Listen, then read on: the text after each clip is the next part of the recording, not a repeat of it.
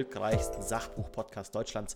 Mein Name ist Simon und mir gegenüber sitzt heute nicht der Fabi. Nein, heute ist eine, eine Folge, die ich alleine für euch aufnehme. Fabi kann leider nicht, aber wir haben gesagt, okay, wir wollen auf jeden Fall dabei bleiben, dass ihr jeden Dienstag eine neue Folge bekommt. Deswegen sind wir heute hier und wir werden heute das Buch Jolt von Justin Jackson durchsprechen. Äh, in dem Buch geht es um Guerilla-Marketing, also speziell für die Leute unter euch, die irgendwie im Internet Sachen verkaufen wollen. Perfektes Buch. Und wenn ihr bei YouTube seid, seht ihr es jetzt schon, aber auch nochmal für euch, wenn ihr den Podcast gerade aktuell nur im Audio hört. Diese Folge lohnt sich ganz besonders auf YouTube, weil ich habe nämlich ein ganz tolles neues Setup und ich blende euch, weil ich habe dieses Buch auch als PDF, immer wieder bestimmte Textzeilen direkt in das Video mit ein, damit ihr quasi zusätzlich seht, ähm, um was hier gesprochen wird. Das Buch selbst eben handelt von Guerilla-Marketing. Ihr müsst es mir nachsehen. Ich werde ein bisschen blättern und mal ganz kurz zwischen mal schauen müssen. Das ist immer so der Punkt, wo Fabi und ich uns die Bälle hin und her spielen. Ähm, in dem Buch geht es um verschiedenste Marketing-Taktiken. Hier seht ihr auch quasi das Inhaltsverzeichnis. Und zwar, was man davon alles machen kann für seine eigenen Produkte. Ähm, in der Introduction, da gehe ich gleich darauf ein, geht es vor allem darum, wieso es wichtig ist, die Aufmerksamkeit der Leute zu bekommen und damit für euer Produkt zu überzeugen. Und dann werden wir auf ein paar von diesen Marketing-Taktiken eingehen. Äh, nicht alle, weil erstens möchte ich nicht das komplette Buch spoilern. Ähm, und ich gehe jetzt auch nur auf die ein, die mir am meisten hängen geblieben sind, die ich am wichtigsten finde, die man da am allerbesten nutzen kann, die ich vielleicht auch für eigene Produkte bald nutzen werde. Als allererstes kommen wir mal zu dem Punkt, wieso Guerilla-Marketing, wieso irgendwie sowas, ähm, keine Ahnung, wieso braucht man sowas überhaupt? Und wieso braucht man Marketing überhaupt? Das ist auch eine Sache, wo sich vielleicht viele sagen, okay, ja, finde ich gar nicht so wichtig. Ähm, hier ist ein bisschen der Punkt, eine kleine Grafik, ähm, geht es darum, ja, ihr könnt das beste Produkt überhaupt haben. Wenn aber niemand dieses Produkt findet, dann ist es halt schade, weil ihr auch trotzdem keine Kunden haben werdet und ihr werdet für niemanden ein Problem lösen. Hier seht ihr das Bild von ganz vielen verschiedenen Türen und eine ist rot angemalt. Und natürlich ist der Blick sofort, oh, ich möchte zu dieser Tür. Und das möchte uns dieses Buch mitgeben, wie man es quasi hinbekommt, dass ihr die rote Tür werdet und ihr es hinbekommt, dass euer Produkt am Ende gefunden wird und dadurch gekauft wird und ihr überhaupt eine Chance habt, mit dem Produkt Erfolg zu haben. Also ist eine Folge, ist ein Buch, was sehr interessant ist für Gründer ähm, und für sonstige Marketingmenschen, Content Creator, wie wir es halt auch sind. Hier fand ich einen ganz wichtigen Satz, ähm, und zwar, The element of surprise is one of the most powerful tools in marketing. Also das Überraschungsmoment ist das stärkste Tool im Marketing. Und das ist auch was, wo man immer wieder sich auch mal überlegen sollte. Ich finde es beim Marketing ganz spannend, äh, sich anzuschauen, welche Werbung bleibt euch denn im Kopf, welche Dinge bleiben euch denn im Kopf. Und da ist eben vor allem dieser Überraschungsmoment, dass man sagt, oh, das ist irgendwie eine neue Idee, da ist irgendwie der Duracell-Hase, hey, wieso springt jetzt ein Hase irgendwie auf Batterien rum und so weiter. Also man möchte es irgendwie hinbekommen, die Aufmerksamkeit der Leute zu bekommen und das bekommt man vor allem über Überraschung, über dieses Surprise. Ähm, das fand ich einen Punkt, der mir vor allem in der Introduction hängen geblieben ist, ähm, den ich wichtig fand. In dem Buch geht es jetzt nicht darum, die klassischen Marketing-Taktiken, speziell, also ist alles für Online-Gründer ähm, zu haben oder speziell für Online-Gründer von, ja, okay, ich mache SEO, ich mache irgendwie bezahlte Werbung, ich mache irgendwelche Launches und so weiter, sondern hier geht es wirklich darum, Guerilla-Marketing, also eine Marketing-Taktik, die man sich so ein bisschen links, rechts mal ein bisschen kreativ auch einfallen lassen kann, um damit Aufmerksamkeit zu generieren, was es eben, was halt eben helfen soll, dieses Überraschungsmoment zu haben, damit eure Leute euch finden, eure potenziellen Nutzer euch finden. Wie gesagt, ich gehe ein bisschen auf die Sachen ein, die ich irgendwie am allerspannendsten fand. Es sind ein paar sehr lustige ähm, Case Studies mit drin. Eins zum Beispiel ist hier der Twitter Elektroschock von einer ähm, Medienagentur, die quasi selbst Marketingkampagnen verkaufen. Und die hat eine Idee, wie sie sagen, okay, wie bekommen wir es hin, dass Leute auf unsere Homepage kommen. Wir sind ganz neu und da war zum Beispiel eine Sache ist, okay, ähm, die haben gesagt, okay, wir machen allen unseren Mitarbeitern, packen wir kleine ungefährliche Elektroschocker an die Hand. Davon gibt es einen Livestream und jedes Mal, wenn jemand auf der Webseite klickt, wird einer der Mit Mitarbeiter irgendwie zufällig ausgewählt und geschockt. Und haben das dann auch, was ihr hier auch seht, irgendwie noch eine coole Landingpage gebaut und so. Ähm, aber eben dieser Gedanke von, okay, es ist was Neues und das, dadurch habt ihr automatisch die Chance, dass Leute darüber berichten. Also eine kreative Möglichkeit sagen, okay, ähm, ich teile das, äh, immer wenn quasi dann da geklickt wird, dann dieser Schock, dieses Video, was Leute sich anschauen können. Und dieses Ding ist halt extrem abgegangen, hat da extrem viel Traffic auf die Seite gebracht und hat auch noch im besten Fall, also in dem Fall passt es auch sehr gut zum Produkt, gezeigt, hey, schau mal, wir sind eine Marketingagentur und wir sind so gut, wir bekommen es hin, selber für uns Marketing zu machen. Also uns quasi Leute dazu zu bringen, auf unsere Seite zu klicken. Fand ich da eine ganz coole Case Study quasi mit diesem äh, mit dieser Agentur, die halt dann das mit diesen Elektroschocks gemacht hat. Hier seht ihr quasi auch, irgendwie, die haben auf der Homepage dann auch ähm, dementsprechend irgendwie Zombies, äh, die Mitarbeiter als Zombies verkleidet und so, dass man sagt, okay, ähm, das passt alles zu diesem Thema und die haben das halt sehr schnell executed und es war und zusätzlich auch noch Spaß für die Mitarbeiter. Also das ist klar, es war nicht keine gefährlichen Schocks, niemand ist davon irgendwie wirklich in, in Bedrängnis gekommen, aber ähm, fand ich eine sehr, sehr lustige Idee und vor allem da diesen Ansatz zu haben, okay, wie schaffe ich es, aus der Norm auszutreten, weil irgendwie alle anderen Marketingagenturen haben halt eine komplett polished Webseite, haben eine Seite, die ähm, irgendwie halt, ja, professionell aussieht, aber halt auch nicht auffällt, haben Social Media Content, der nicht auffällt. Und hier zu sagen, okay, was kann ich machen, damit meine Firma, mein Produkt irgendwie anders ist. Klar, verbrennt euch nicht die Finger, dass es komplett irgendwie nur noch nur noch ein Gag ist, aber so, wenn es zur Marke passt, kann man auch mal sowas Verrücktes machen, wie eben hier so eine, die Mitarbeiter zu elektroschocken und das live zu streamen. Gerade zu diesem Punkt passt auch sehr gut der, die folgende, der, der, der folgende, das folgende Kapitel, das Kapitel 5, Ugly and Weird. Und da auch wieder, also das Buch ist ein bisschen aufgebaut, dass immer wieder Tweets mit drin sind, immer wieder externe Beispiele.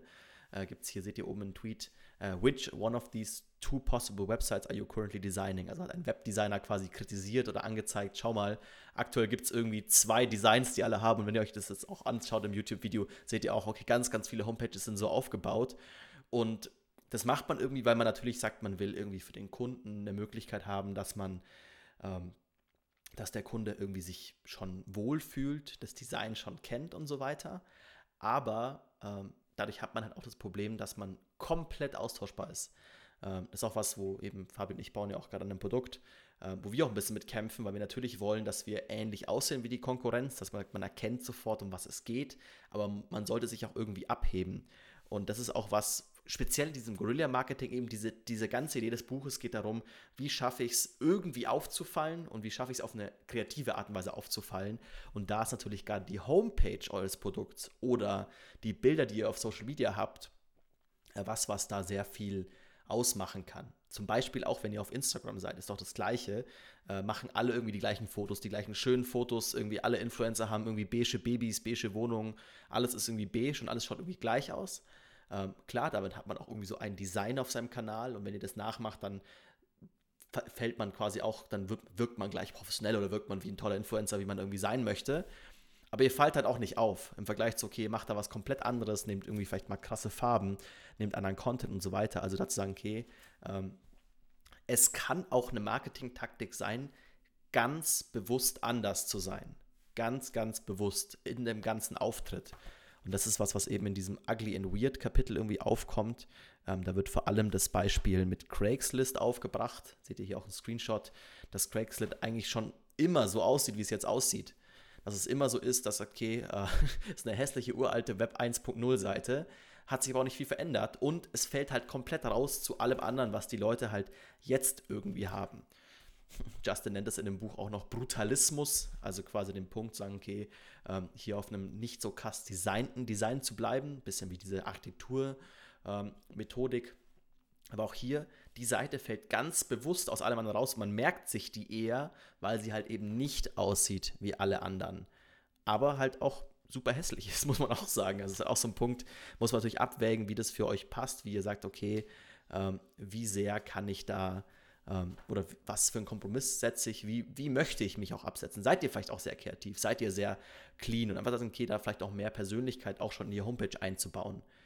Ähm, jetzt kommen wir noch zu einem kleinen Kapitel, ähm, wo ich ganz wenig Ahnung von habe und deswegen fand ich es ganz spannend, das irgendwie auch irgendwie mit drin zu haben. Und zwar die Methode, ein Meme als Marketing zu benutzen. Äh, und da kann man so ein bisschen sagen, okay, es gibt dieses, also ein Meme ist ultra krass. Da haben wir jetzt hier auch wieder Screenshot von. Wie heute lohnt es sich wirklich auf YouTube zu sein. Ähm, und zwar das Meme von Netflix, dieses Netflix and Chill Meme. Ähm, wo, das kommt im Buch jetzt auch nicht groß raus, wo auch nicht klar ist, hat Netflix das quasi erfunden oder ist Netflix nur auf den Zug aufgesprungen? Ist am Ende für Netflix egal, aber für euer Produkt ist auch der Punkt, man kann Memes auch erfinden. Also es könnte auch sein, dass es eigentlich eine Werbekampagne von Netflix war, sich das irgendwer ausgedacht hat und es halt brutal ist, weil du sagst halt nicht Amazon Prime and Chill, sondern du sagst halt Netflix and Chill und alle haben das im Kopf, alle immer so diesen Gag mit dabei. Das ist immer so ein Schmunzeln und dadurch kannst du, hast du eine enorme kostenlose ähm, Marketingwirkung, weil die Leute halt über dieses Meme sprechen. Also das kann Netflix und Chill sein. Das gab es, glaube ich, auch viel bei diesem Red Bull aus, dem, aus der Stratosphäre springen Ding von diesem Felix Baumgartner. Da gab es auch super viele Memes außenrum. Ähm, und man schafft es halt quasi damit mit weniger Geldeinsatz. Also in dem Fall nennt man das Mediakosten. Dass ihr jetzt sagen müsst, zum Beispiel, was ihr hier seht, ähm, dieser Tweet von Netflix, der ist natürlich auch beworben und alles, das kostet Geld. Aber wenn halt so ein Meme sich wie so ein Lauffeuer von selbst verbreitet, ähm, dann zahlt ihr da nichts für, weil Leute es von selber weitergeben, weil sie es lustig finden. Das halt der Punkt. Memes müssen immer irgendwie lustig sein ähm, und es ist auch schwer, also wird auch in dem Buch auch angezeigt, es ist relativ schwer, Memes zu ingenieren. Also hier ist zum Beispiel was, okay, das nennt man anscheinend dann Forced Meme, ich markiere es euch auch mal, ähm, zu sagen, okay, ähm, es ist relativ schwer, sich sowas auszudenken und dann in die Kultur reinzudrücken. Also es, deswegen kommt auch nicht raus, ob es Netflix das gemacht hat oder nicht, ähm, weil es halt relativ tricky ist. Man kann das versuchen, man kann die fabrizieren und einfach versuchen, ob die irgendwie angenommen werden, ob das gut ankommt bei den Leuten. Aber da ist halt so der Punkt von, ja, ähm, kann halt auch passieren, dass das nach hinten losgeht, dass es einfach auch komplett versandet, ähm, weil das am Ende halt zum Moment passen muss, zur Kultur passen muss und dann halt von den bestimmten Leuten irgendwie weiterverarbeitet werden muss. Da spricht jetzt Justin in dem Fall viel von Reddit und 4chan, dass die anscheinend so ein bisschen Vordenker für Memes sind oder halt irgendwie da quasi viele Memes sich irgendwie daraus entwickeln. Ähm, das nennt man anscheinend Memetics und da gibt es noch ein Zitat, wo einer ähm, sagt, okay, es ist schwer, sowas wirklich zu bauen und eben ist eine so eine Marketing-Taktik, die im Buch angesprochen ist, die ich eben spannend finde, weil ich sie so gar nicht kannte und ich auch tatsächlich in der IT immer wieder Leute sehe, die das halt versuchen. Also gibt es irgendwie so, ich glaube, Superbase macht das, das ist so ein Authentifizierungsservice, die machen ganz, ganz viel auf ihrem Social Media mit Programmiermemes, weil die halt Programmierer als Zielgruppe haben und dadurch bist du auch immer wieder im Kopf und findest es lustig und du teilst halt einen Meme eher mal und schickst es deinen Freunden, weil es lustig ist, anstatt halt irgendeine andere Marketing-Message von diesem Service. Also da so ein bisschen mitzuarbeiten. Auch hier wieder muss zu eurer Marke passen. Da fand ich auch noch einen spannenden Ansatz und eben daran hatte ich halt noch gar nicht gedacht, deswegen wollte ich es euch unbedingt vorstellen mit den Memes. Ähm, kommen wir noch zum nächsten Punkt und zwar was, was ich mit Justin auch schon erlebt habe, deswegen auch hier sehr gefühlt habe von der Kundenseite. Und zwar den Punkt Swag oder Merch oder wie man immer es auf Deutsch denken möchte. Also den Leuten irgendwas zu schicken, was zu eurem Produkt passt. In dem Fall seht ihr hier auf diesem Tweet dieses Mega Maker T-Shirt, was eine Community von Justin ist, die er irgendwie betreibt. Und ähm, da quasi der Punkt ist, okay, die Leute freuen sich halt doch immer noch extrem über physische Sachen, weil irgendwie alles halt immer online ist und hier und da, aber wenn ihr dann wirklich mal Post bekommt mit irgendwie von einem Produkt, was ihr habt, vielleicht eine coole, coole Tasse, ein cooles T-Shirt, und da ich das, das nicht mehr so viele Leute machen, weil es halt auch teuer ist und so, klar kostet euch ein T-Shirt dann irgendwie 10, 15 Euro inklusive Versand. Aber dadurch bekommt ihr es halt hin, speziell eure Power-User so richtig zu euren, man nennt das Evangelisten zu machen, richtig quasi, dass die euer Produkt von selbst weitertreiben und weitergeben und damit sogar euer Logo fett auf der, die Marke quasi fett auf der Brust haben. Ähm, das kann was sehr, sehr Starkes sein, vor allem halt um Leute, die schon eure Kunden sind, noch näher in euren man nennt es den englischen Tribe, ähm, zu ziehen, also noch näher in eure Gruppe, in quasi die Enthusiasten um euer Produkt rum. Und da kann, können physikalische ähm, Sachen sehr gut sein. Da gibt es ein zweites Kapitel noch zu, was sehr ähnlich ist, meiner Meinung nach. Und zwar da geht es um Postsendungen. Ähm, auch das, ähm, am Ende ist natürlich ist es viel teurer, als irgendwie eine Facebook-Kampagne zu schalten. Aber es machen auch nicht mehr so viele Leute. Also auch, das ist viel sehr zurückgegangen und deswegen klappt Post wiederum sehr gut und kann am Ende sogar billiger sein als irgendwie Pay-per-Click-Marketing, weil ihr halt Leuten vielleicht ein paar Stickern schickt, eine, eine coole Nachricht, eben auch wieder hier vielleicht, um eure Kunden an euch zu binden, weil die wiederum, was seht ihr jetzt zum Beispiel auch wieder hier in dem Screenshot, ähm, da kam quasi Post von dieser, von Justins Produkt Und die Person hat es dann wiederum auf Social Media fotografiert und geteilt. Und dadurch hast du halt irgendwie so einen, äh, wieder so einen selbstverstärkenden Effekt und die Leute quasi geben durch Mund-zu-Mund-Propaganda dein Produkt weiter, was halt auch super stark ist, weil besseren Social Proof gibt es eigentlich nicht. Ähm, da wieder die Frage, klar, dürft ihr das Datenschutz und so weiter und so fort. Ich würde das, glaube ich, nicht ungefragt machen. Also wenn ihr sagt, okay, es kommt jetzt im Buch auch vor, klar habt ihr vermutlich eine Rechnungsadresse oder so, wenn Leute das angeben. Ähm, würde ich mir überlegen, müsst ihr schauen, ob es zu euch passt, sonst vielleicht den, den Leuten vorher eine kurze E-Mail schicken oder so.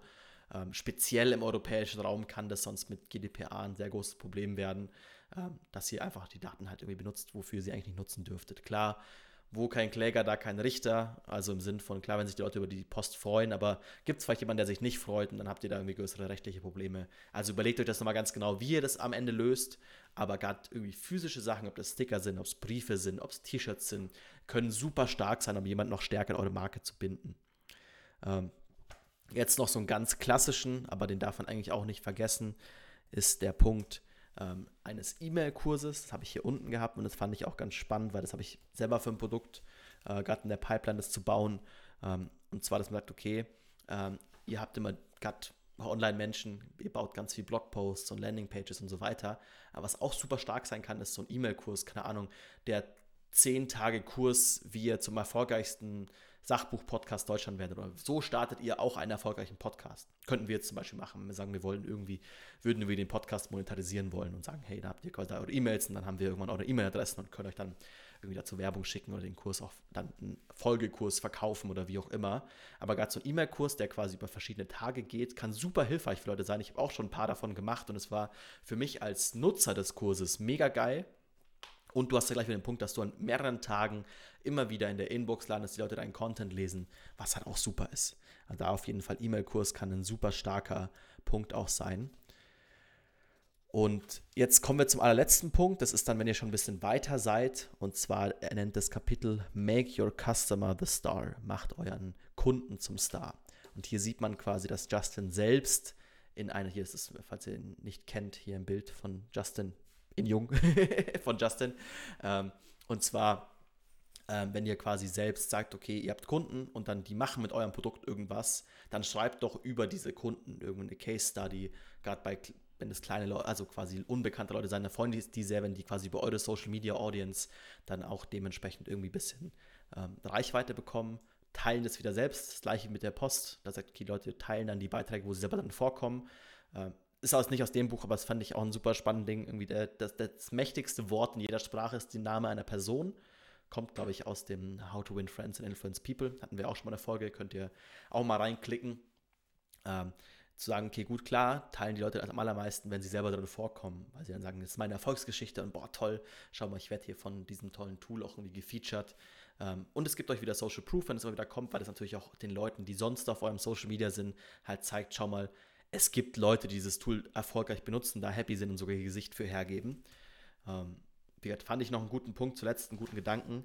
Ähm, wie gesagt, es sind in dem Buch sehr viel mehr Kapitel noch drin, auf die ich gar nicht alle eingehen will. So schaut es euch hier gerne nochmal in der Übersicht an. Ähm, ist ein kleines, süßes Buch. Ich verlinke es euch auch in, der, in den Show Notes, wo ihr es kaufen könnt. Ähm, hat man auch schnell durchgelesen. Also so, es ist im Vergleich zu allen anderen Sachen, die wir machen, es hat natürlich gar keinen wissenschaftlichen Anspruch.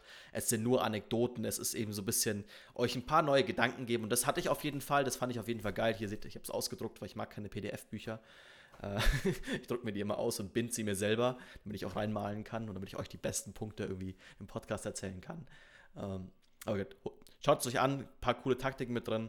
Und sonst nicht vergessen natürlich den Podcast jetzt zu abonnieren, den YouTube-Kanal zu abonnieren. Bei fast allen Kanälen müsst ihr mittlerweile sogar noch so eine Glocke aktivieren, damit ihr dementsprechend die neuesten Punkte, die neuesten Videos und Podcast-Folgen immer bekommt. Und sonst hören wir uns wieder in zwei Wochen, hoffentlich da wieder mit Fabi am Start. Ähm, und ich hoffe, euch auch, hat euch diese kurze Folge mal gefallen, mein kleiner Ausreißer und eben speziell jetzt für unseren YouTube-Content. Ihr seht diesen geilen Hintergrund, den ich mir hier gebaut habe und heute mit den Einblendungen lohnt sich absolut da vorbeizuschauen und vielleicht auch da einen Daumen da zu lassen. So, ihr wisst das alles, wie ihr uns unterstützen könnt. Wäre super, wenn ihr diesen Podcast weiter verteilt. Vielen Dank, bis dann, ciao.